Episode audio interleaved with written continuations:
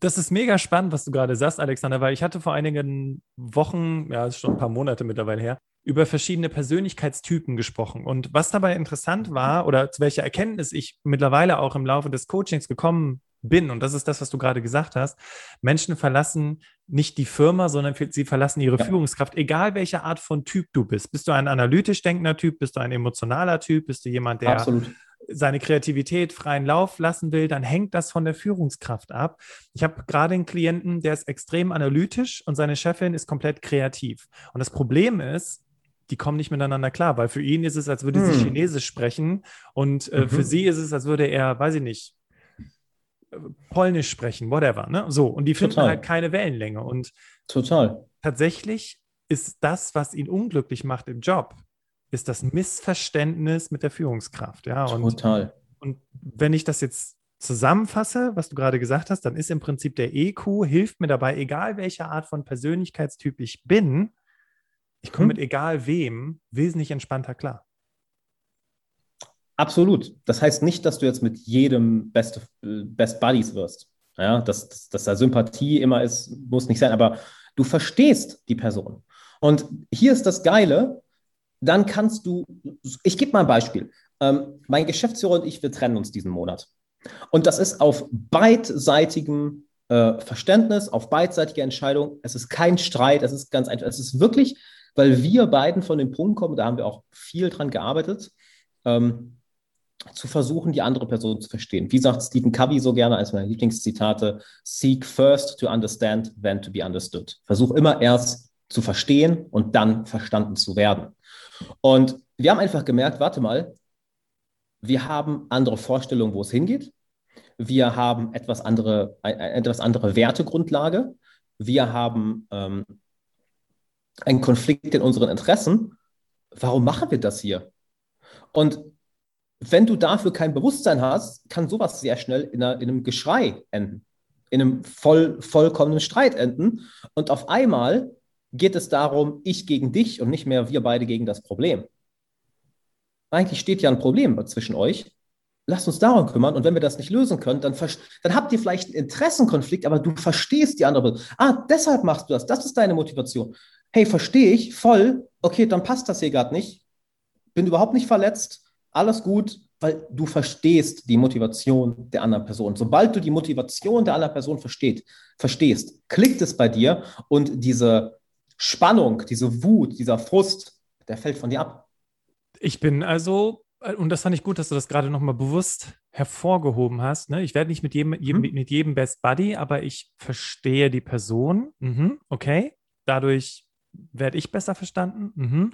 Und dann Absolut. sind solche emotionalen Situationen gar nicht mehr so emotional, sondern sie sind ja objektiv betrachtbar im Prinzip, kann man sagen. Absolut. Ich gebe mal, ich kann gerne mal ein Beispiel geben ähm, mit, ein paar, mit ein paar Verkäufern, mit denen ich gearbeitet habe. Ja, dass zum Beispiel, ich bin absolut kein Fan von, von diesem kompletten Hard-Selling, von wegen, du, du musst jetzt entscheiden, kannst du heute eine Entscheidung treffen, go, go, go, push, push, push, was ja in der Coaching-Szene auch viel gemacht wird. Und ich verstehe auch, warum es gemacht wird, weil es funktioniert nun mal. Ja, es funktioniert nun mal. Punkt. Ich habe mich entschieden, ich möchte das Ganze nicht, weil ich arbeite nun mal auf einer persönlichen Ebene mit Menschen. Ich bin nicht im, äh, keine Ahnung, ich, sonst ich möchte ganz einfach meine Firma nicht so führen. Ja? Und habe auch mit Verkäufern zu tun gehabt, die genau das machen. Und vorher war ich immer ein sehr großer Feind. Ey, nein, das ist scheiße, das ist scheiße, das ist scheiße. Bis ich wirklich mal solche Leute kennengelernt habe und mit denen gearbeitet habe und verstanden habe, warum sie so ticken. Naja, aus deren Erfahrung ist es einfach so, sie, sie wollen ganz einfach das machen, was funktioniert. Ihnen ist egal, ob sie jetzt jemandem auf die Füße treten oder nicht. Sie sehen, was funktioniert Punkt. Und ihre Aufgabe ist ganz einfach, und das hat mir einer mal klar so gesagt, hey, meine Aufgabe ist zu verkaufen. Wenn ich nicht verkaufe, miss mich an meinen Ergebnissen, habe ich keine guten Ergebnisse. Also mache ich das, was aus der Erfahrung am besten funktioniert. Punkt. Und es war für mich so, oh, ich verstehe deine Weltsicht voll, ich verstehe deine Motivation da voll. Ich möchte nur nicht, ich möchte nur nicht dieses, dieses Unternehmen aufbauen, ich möchte nur mein Unternehmen nicht so führen. Genauso wie, wir können es genauso äh, auf ein anderes Beispiel übertragen. Nehmen wir an, du triffst einen guten Freund von dir und, ihr, und er will dich zum zusammen trainieren motivieren und du gehst eh schon ein paar Mal die Woche ins Fitnessstudio und er, wenn er im Fitnessstudio ist, pumpt die härtesten Gewichte, geht bis zum Ende. Und du merkst nach zwei, drei Malen, hör mal, ich gehe ja gern trainieren, ich mache ja gern Sport, aber nicht so. Und dann entsteht womöglich der Konflikt, pff, was bist du für eine Pussy? Hä, was für Pussy? Warum zerstörst du deinen Körper so, indem du immer an die Grenze gehst? Aber wenn beide die Motivation dahinter stehen, nein, nein, ich mache das, weil ich möchte das meiste aus mir rausholen und ich liebe diesen Schmerz, versus, hey, ich möchte nach der Arbeit gerne abschalten und mich eine Stunde bewegen. So, oh, I got it. Du hast einen Interessenkonflikt, aber dann endet das Ganze nicht in einem wilden Geschrei, in einem wilden Streit. Dann fallen wir nicht mehr auf das Level, auf das Level eines Vierjährigen zurück.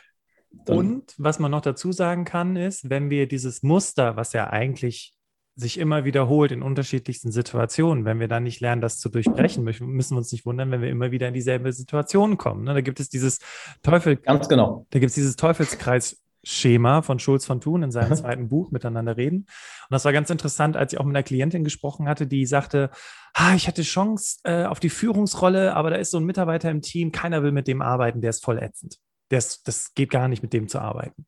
Und dann haben wir uns dieses Teufelskreisschema angeguckt und dann habe ich sie gefragt, weil sie eine Coaching-Ausbildung gemacht hat, habe ich sie gefragt, was würde denn jetzt der Coach in dir sagen? Und sie so, naja, ich würde halt versuchen, sein Weltbild zu verstehen. Ach so, aha, ne? so.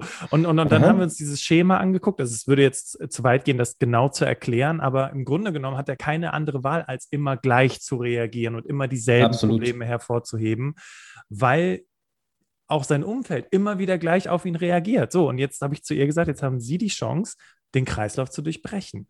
Und im Prinzip Absolut. ist es genau das, worüber wir hier gerade reden, mit dem Thema EQ, es zu verstehen, oh Gott, wie entspannt könnte ich dann durchs Leben gehen, wenn ich nicht glaube, dass mir jeder was Böses will, sondern dass die Menschen es aus irgendeiner Absicht heraus für sich selbst positiv betrachtet tun jetzt, jetzt haben wir super viel über Beispiele gesprochen, Alexander. Und ich glaube, die Menschen, die mhm. jetzt noch nicht abgeschaltet haben, sagen sowas wie, okay, und, und, und jetzt will ich aber konkret wissen, was ist Step Number One? Also Frage an dich. Wie fange ich jetzt an, wenn ich sage, okay, dieses EQ-Dings, kaufe ich mir jetzt das Buch von David Goldman und lese mir alles durch zur emotionalen Intelligenz oder brauche ich das Buch gar nicht lesen? Gibt es da vielleicht einen handfesten Tipp von dir, was der allererste Schritt sein sollte? Ich sage jetzt mal bewusst nicht Achtsamkeit, weil ich glaube, das Wort wird heutzutage so rumgeworfen. Nennen wir es mal Neugier. Sei neugierig. Sei neugierig, warum du in einer bestimmten Situation so reagierst, wie du reagierst. Sei neugierig, warum du dir über einen Arbeitskollegen die Geschichte erzählst, die du dir erzählst. Sei neugierig, inwiefern deine Weltsicht vielleicht veraltet ist und für deine aktuelle Lebenssituation nicht mehr passt. Das heißt, inwiefern die Glaubenssätze und die Landkarte, die du im Kopf hast, veraltet ist, nicht mehr für deine aktuelle Lebenssituation passend ist. Genauso sei neugierig, warum reagiert die andere Person so, wie sie reagiert. Sei neugierig, warum stellt sie sich so quer?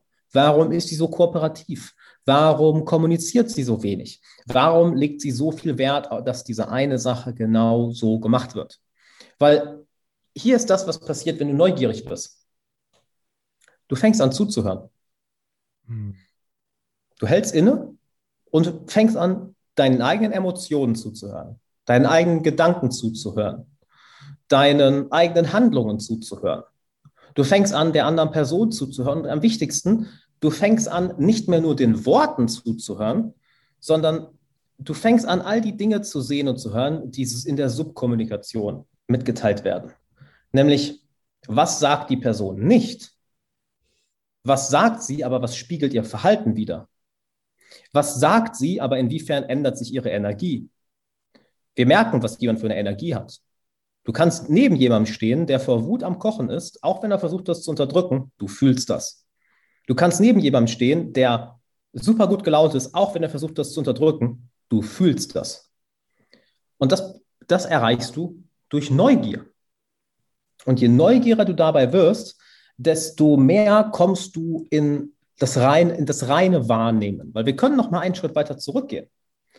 Das, was wir damit im Endeffekt machen, ist zu schauen, ja, ich, das, das mache ich hier alles, aber wer ist das eigentlich, der das Ganze wahrnimmt? Ja, wir gehen mal wirklich zu den Basics.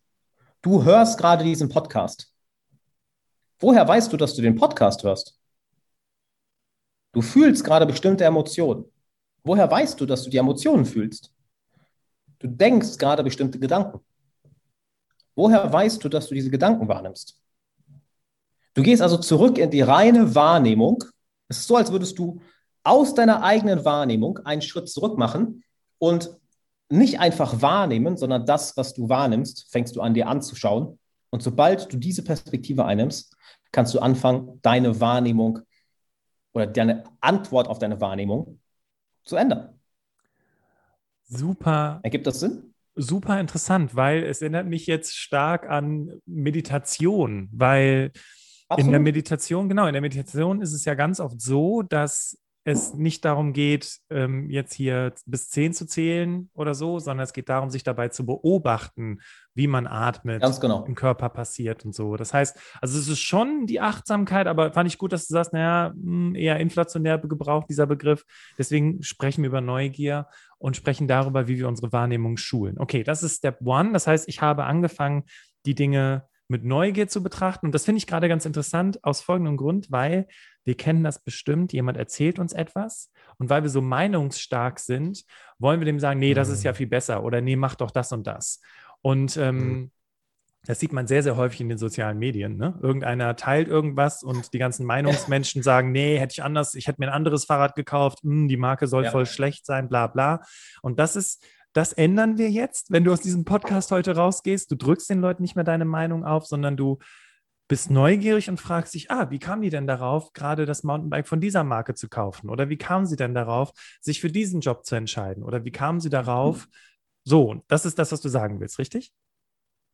Genau. Und da du gerade sagst, das ist ein schönes Beispiel, weshalb, glaube ich, auch, ich sag mal, bei, bei vielen Leuten das Thema Umweltschutz, Klimawandel, vegane Ernährung etc. so ein schlechtes Image hat, weil die das viel versuchen mit diesem Druck, anstatt zu versuchen, hey, was ist denn eure Motivation dahinter und wie können wir euch das klar machen, wie das hier besser ist? Oder anders gesagt, du bist Verkäufer, du verkaufst besser, nicht indem du der anderen Person das aufdrückst, sondern indem du ihre Weltsicht verstehst, ihre Motivation verstehst und das dann mit deinem Produkt in Verbindung bringst.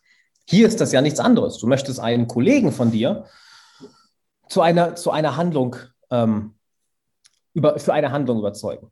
Einen Plan, den du vorschlägst, dafür überzeugen. Du kannst nicht mit roher Gewalt daran gehen. Das, das kannst du nicht. Selbst wenn du in einer Führungsposition bist und es theoretisch gehen würde. Am Ende sind ja die Leute, die du führst, diejenigen, die den Plan für dich umsetzen. Das heißt, selbst wenn du es ihnen einfach mit roher Gewalt aufdrückst, innerlich haben die eine Trotzhaltung angenommen und werden nicht ihre beste Arbeit machen. Heißt, werd neugierig. Werd auch mal neugierig, warum du gerade genau der Handlung folgst, der du automatisch folgen möchtest und wo dieses Verhalten herkommt. Denn vielleicht hast du das Verhalten von Mama oder Papa gelernt. Vielleicht hast du das Verhalten irgendwo im Film, in einem Film gesehen und denkst, so funktioniert die echte Welt. Das machen wir ja wirklich unbewusst. Ja? Ganz, ganz häufig. Wir nehmen irgendwo ein Verhalten auf und leben es einfach so weiter. Vielleicht verhältst du dich auch so, weil du keine Ahnung hast, wie du dich in der Situation verhalten sollst und deshalb aus Unsicherheit irgendwas ganz, ganz Dummes machst. Und je mehr du das machst, desto mehr bekommst du nicht nur eine, ne, wie unser Thema heute ist, emotionale Intelligenz, du bekommst eine soziale Intelligenz und auch eine Intelligenz für, für deine eigene Persönlichkeit, die dir niemand mehr nehmen kann. Und dieses Bewusstsein brauchst du ja, weil ohne dieses Bewusstsein kannst du, selbst wenn du all deine beruflichen Ziele erreichst, ja, dich totunglücklich fühlen, miserabel sein, mit dich miserabel fühlen, gestresst fühlen, morgens keine Lust haben aufzustehen. Denn wie viele Leute sagen sich das Ganze, dass, hey, eigentlich ist doch mein Leben okay. Eigentlich läuft doch alles gut. Warum fühle ich es nicht? Genau, weil du dich dir auf diese Neugier fokussiert hast. Okay. Ich meine, ich höre es jetzt und sehe es jetzt immer wieder in verschiedenen Blogartikeln, in Social Media, verschiedene andere Coaches sprechen darüber. Stichwort Imposter Syndrome. Hast du bestimmt schon mal von gehört, oder? Ja, klar. So. Klar. Mhm. Wenn ich jetzt also jemand bin, der glaubt, oh Gott, ich kann eigentlich nichts und ich bin hier nur aus Zufall gelandet und die werden auf jeden Fall herausfinden, dass ich die absolute Riesenpfeife bin, kann mir der, die emotionale Intelligenz dann dabei helfen? Ja, hundertprozentig. Okay, und wie? Ganz simpel. Oder das heißt, der Weg ist immer simpel, ihn umzusetzen, ist schwierig. Ja, genau. Ähm, du, ja, ist halt so. Wie beim Sport. Oh, das ist ne? alles, was ich zu tun habe. Du musst, du musst nur Sport machen, musst nur Gewichte heben, dann ist so easy. ja, aber dran. Ja, ist so easy. du brauchst nur Gewichte heben und dich gesund ernähren. Passt doch. Also, Digga, was? Genau. ähm, ja, es ist, es ist genau das Gleiche, weil hier ist eine Sache, die, die, die mein Coaching-Ansatz sehr unterscheidet in Bezug zu anderen. Ähm, ich habe über die Jahre gemerkt, dass dieser Positiv-Denken-Ansatz oder dieser einfach mal Machen-Ansatz häufig funktioniert, aber nur so weit funktioniert. Irgendwann musst du an die Wurzel des Ganzen gehen. Das heißt, was ich immer gerne mitgebe, ist, werd wie so ein richtig nerviges dreijähriges Kleinkind. Schon mit so einem dreijährigen Kleinkind geredet? Hey, wenn du mit dem eine halbe Stunde redest, zweifelst du deine ganze Existenz an. Was ist das da drüben? Ja, das ist Sand. Warum ist das Sand? Ja, das, das, sind Steine, die einfach sehr, sehr klein gerieben sind. Warum sind die klein gerieben? Naja, wahrscheinlich, weil die Ewigkeiten im, im Wasser waren, das Wasser die so lange aneinander gerieben hat, bis sie so klein sind. Warum waren die im Wasser? Und äh, irgendwann bist du an einem Punkt, warum, warum existieren wir? Oh mein Gott, ich habe keine Ahnung. Was, warum weißt du das nicht? weil ich in der Schule nicht aufgepasst habe, deshalb. Und dass du, dass du wirst wie ein kleines Kind und mehr und mehr warum fragst, bis du irgendwann an die Wurzel kommst. Lass uns das beim Imposture-Syndrom doch vielleicht mal machen. Ja. Ähm, ich habe Angst, dass ich hier, ähm, und das kann ich jedem mal empfehlen, mit so einem drei-, vierjährigen Kind mal einen Nachmittag zu verbringen, was in einer Tour warum fragt, du merkst wirklich, das ist eine der besten Lehrer, um zu merken, wie sehr du in deinen eigenen, wie sehr wir in unseren eigenen Gedankenmustern gefangen sind und merken, oh mein Gott, was ist das hier eigentlich? Warum ist der Himmel blau? So, I, I don't know. Ja, warum, ja. warum, existiert Ärzte? Anyway, ich, weich, ich, ich schweife ab. Ähm, nehmen wir an, Imposter Syndrome. Okay, ich, ich, ich kann das doch hier gar nicht. Oh mein Gott. Ähm, wenn die herausfinden, dass ich, dass ich so schlecht bin, dann, dann, dann kündigen mich doch, kündigen die mich doch. Okay, ähm, warum denke ich das? Ja. Naja, weil ich bin in, in einer neuen Berufssituation, die ich vorher so noch nie hatte und die, und die fordert mich und die macht mir Angst. Warum?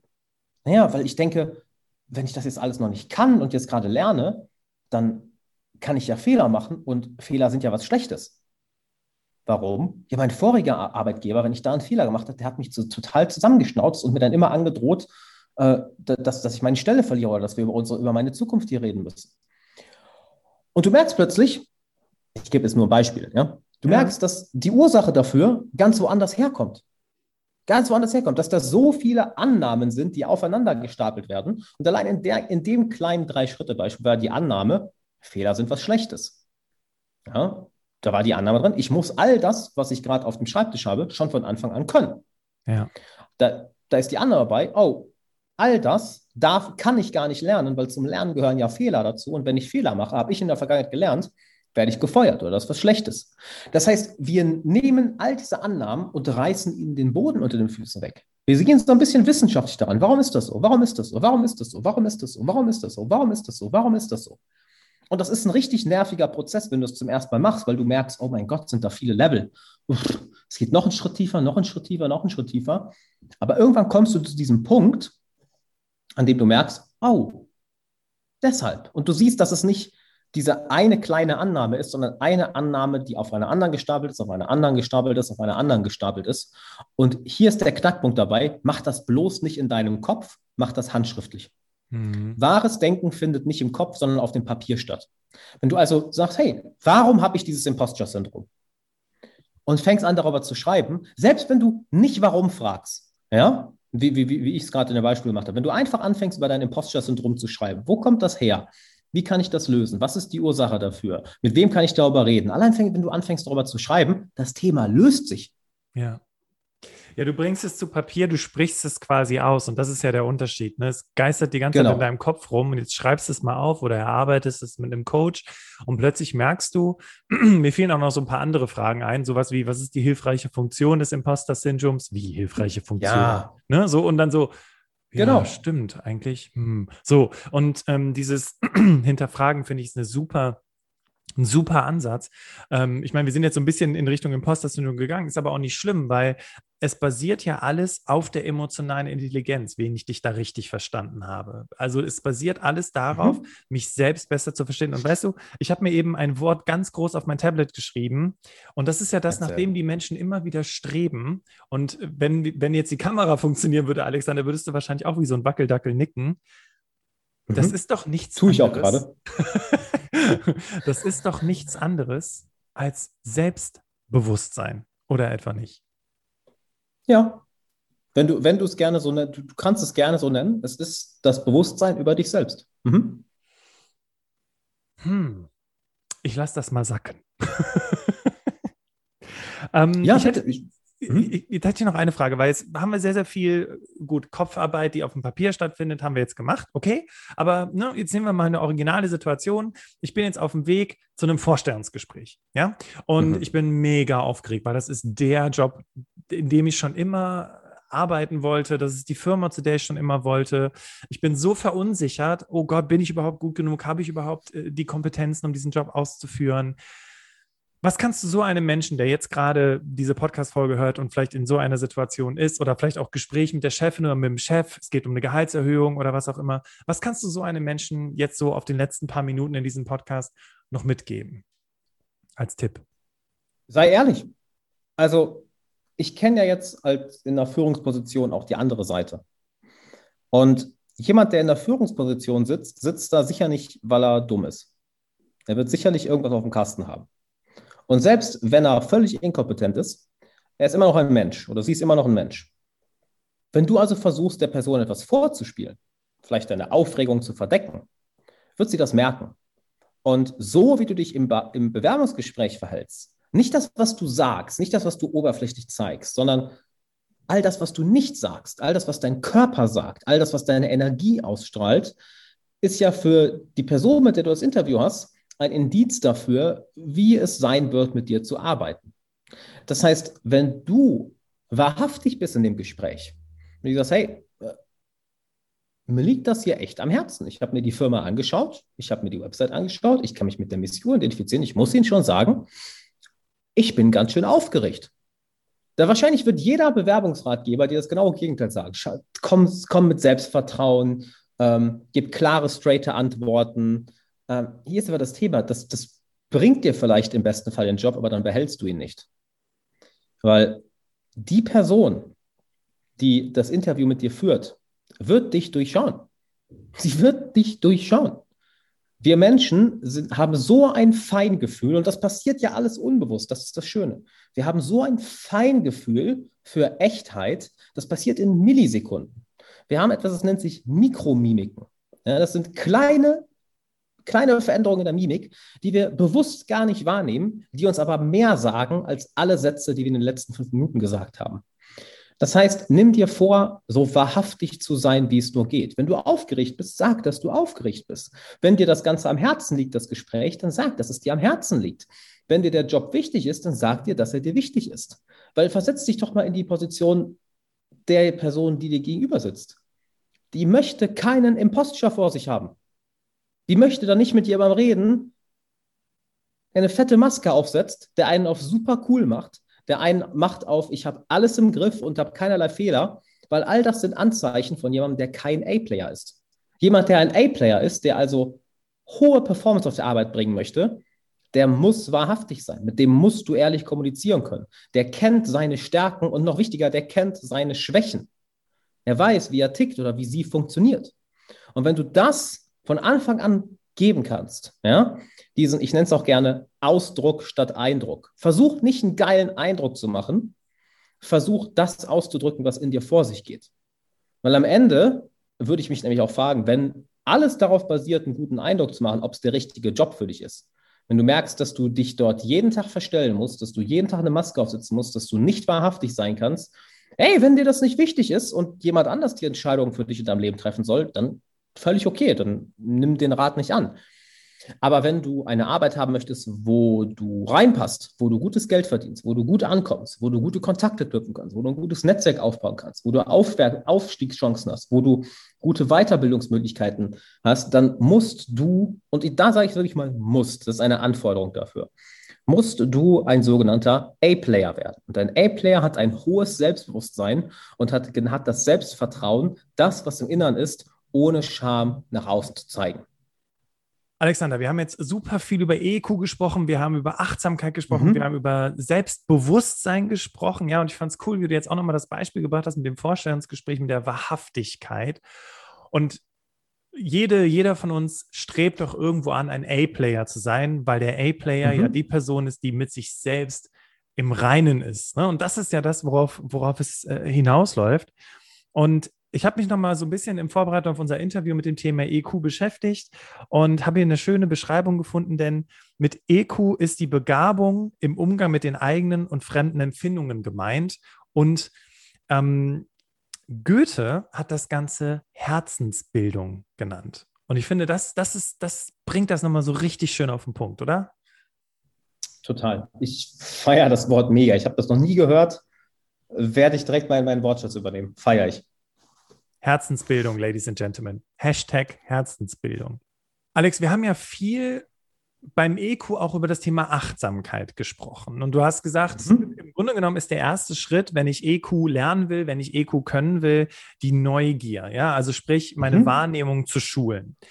Und mhm das Coole ist ja, dass du in dem Zusammenhang ja auch bereits ein Produkt entwickelt hast, mit dem man seine Wahrnehmung schulen kann. Und Ladies and Gentlemen, das ist richtig cool. Der Alex hat nämlich ein Sonderangebot für euch. Deswegen einmal zuhören, worum geht es in deinem Online-Training? Vielleicht magst du da kurz was zu erzählen. Und vor allem, was habe ich dann am Ende davon, wenn ich diesen Online-Kurs gemacht habe? Genau. Im Endeffekt schenke ich dir einen kompletten Premium-Online-Kurs von mir. Also Sonderangebot ist, glaube ich, noch untertrieben. Und zwar ist das Meister der Meditation. Das ist ein Kurs, den ich vor zwei Jahren rausgebracht habe der normalerweise 300 Euro kostet. Und den schenke ich dir heute. Ja, wir haben einen Rabattcode unten in der Beschreibung, der für sieben Tage gültig ist, wo du den Kurs für einen Euro ergattern kannst. Warum einen Euro? Weil das der Zahlungsanbieter, womit wir den, deinen, mit, deinen äh, Mitgliederbereich dann freischalten, einen Euro dafür nimmt. Und das Ziel ist, dass du nach diesen acht Wochen, also ein kompletter Premium-Kurs, den du im Endeffekt Plug and Play anmachen kannst, dass du nach den acht Wochen deine emotionale Intelligenz geschärft hast, deine Achtsamkeit geschärft hast, deine Neugier geschärft hast und somit entscheiden kannst, wie du in bestimmten Situationen wie du in bestimmten Situationen antworten möchtest, anstatt einfach nur emotional zu reagieren. Das Ganze gilt für sieben Tage, das Angebot. Wir haben den Code unten in die Beschreibung gepackt. Und das kann ich, wenn du die Folge bis hierhin gehört hast, ja, und das irgendwie mit dir in Resonanz geht, dann ist das hier der nächste logische Schritt, weil darauf baut all das, was wir hier besprochen haben, baut darauf auf. Sehr cool. Also, Ladies and Gentlemen, wenn ihr mehr wollt von dem, was ihr heute hier im Podcast gehört habt, dann holt euch diesen Online-Kurs. Wie gesagt, sieben Tage ist der Link, den wir euch in die Show Notes packen, gültig. Und ansonsten, Alexander, ich fand, das war wirklich ein Feuerwerk von Tipps und Geil. Ideen und Anregungen. Also hat mir richtig viel Spaß gemacht. Vielen Dank dafür. Geil, Mann. Danke fürs Einladen. Also mega viel Spaß gemacht. Total. Und äh, Ladies and Gentlemen, ich hoffe, euch geht es gerade genauso. Ich bin gerade irgendwie auf so einer beschwingten Ebene und ähm, freue mich auf jeden Fall gleich auch die letzten Worte an den Alexander zu übergeben. Was ich einfach nur noch mal sagen wollte, ist, für diejenigen von euch, die jetzt bei diesem Thema EQ so ein bisschen an Gefühlsduselei denken, das ist es nicht, weil es hilft mir, andere besser zu verstehen. Und wenn es mir hilft, andere besser zu verstehen, dann weiß ich auch, wie ich mich entwickeln kann, beziehungsweise wie ich argumentieren kann, um das zu bekommen, was ich haben möchte. Und das ist ja großartig. Und das Coole ist, ich kann bei mir selber anfangen. Und das, das ist wie ich finde, Alex, du hast es gerade so schön gesagt, äh, super einfach. Gut, die Umsetzung ist ein bisschen kompliziert, aber wenigstens zu wissen, dass ich bei mir selber anfangen kann, ist schon mal eine ganz, ganz tolle Wahrheit. Und ich wünsche mir für euch, dass wenn ihr heute hier aus diesem Interview rausgeht, dass ihr den Mut habt, mit euch selber anzufangen, den EQ bei euch selber zu entdecken und das Ganze dann eben auch in die Umsetzung zu bringen. Ja, und ich verabschiede mich jetzt an dieser Stelle, sage nochmal ein ganz großes Dankeschön an dich, lieber Alexander. Und Dankeschön an dich, liebe Hörerinnen, liebe Hörer. Ich verabschiede mich an dieser Stelle und übergebe das letzte Wort an unseren Interviewgast Alexander Wahler. Bitte schön, Alex. Einmal, Bastian, ich sage auch erstmal nochmal vielen, vielen Dank für die Einladung an alle, die bis hierhin zugehört haben. Vielen, vielen Dank für deine Aufmerksamkeit. Vielen, vielen Dank für deine Zeit. Und als Schlusswort möchte ich dir einfach mal ein kleines Experiment mitgeben, was ich von Mentoren von mir gelernt habe, die mein Leben komplett verändert haben. Und zwar, fang doch einfach mal an, dir die Frage zu stellen, woher weiß ich, dass ich existiere? Woher weiß ich, dass ich wahrnehme? Was ist das, was ihr eigentlich gerade wahrnimmt? Dass du also im Endeffekt nicht dich auf die Wahrnehmung fokussierst, sondern darauf, naja, wer oder was nimmt das eigentlich gerade wahr? Du hörst ja gerade, du fühlst gerade was, du siehst gerade was. wer ist dieser Mensch? Wer ist dieses Bewusstsein? Was ist das, was wahrnimmt? Denn je mehr du es schaffst, da reinzugehen, diesen kleinen Schritt zurückzumachen, diesen kleinen Schritt, der aber deine komplette Welt auf den Kopf stellen wird, je mehr du es schaffst, diesen kleinen Schritt zurückzumachen, desto mehr steigt deine emotionale Intelligenz, desto besser kannst du deine Gedanken lenken, desto besser kannst du deine Emotionen lenken, desto besser kannst du dein Handeln lenken, desto mehr merkst du, dass niemand anders die Verantwortung und die Kontrolle über dein Leben hat als du.